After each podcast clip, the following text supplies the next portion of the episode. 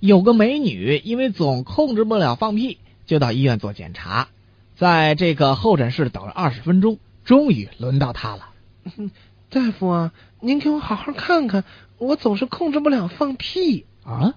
放屁？是啊，我经常出入社交场所，这不，前天还见了微硬公司的董事长，可是我和他会面的时候，还是忍不住放了五个屁，当然没有发出声响啊。还有昨天晚上我和大使一块吃饭的时候，还放了四个闷屁，甚至刚才在候诊室里还放了六个蔫屁呢。您看怎么办呢？呃，这么办吧。呃，请您先到耳科检查一下。哎，小陆，这个我怎么觉得经常是你干的事儿啊？放这屁比手机铃声还大呢！这这叫夸张手法，我这是故意的。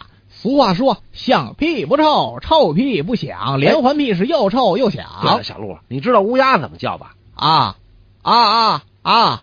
哎，你叫的不对，正确的发音是这样的：啊啊啊！不行不行。你放屁声音太大，我没听清楚。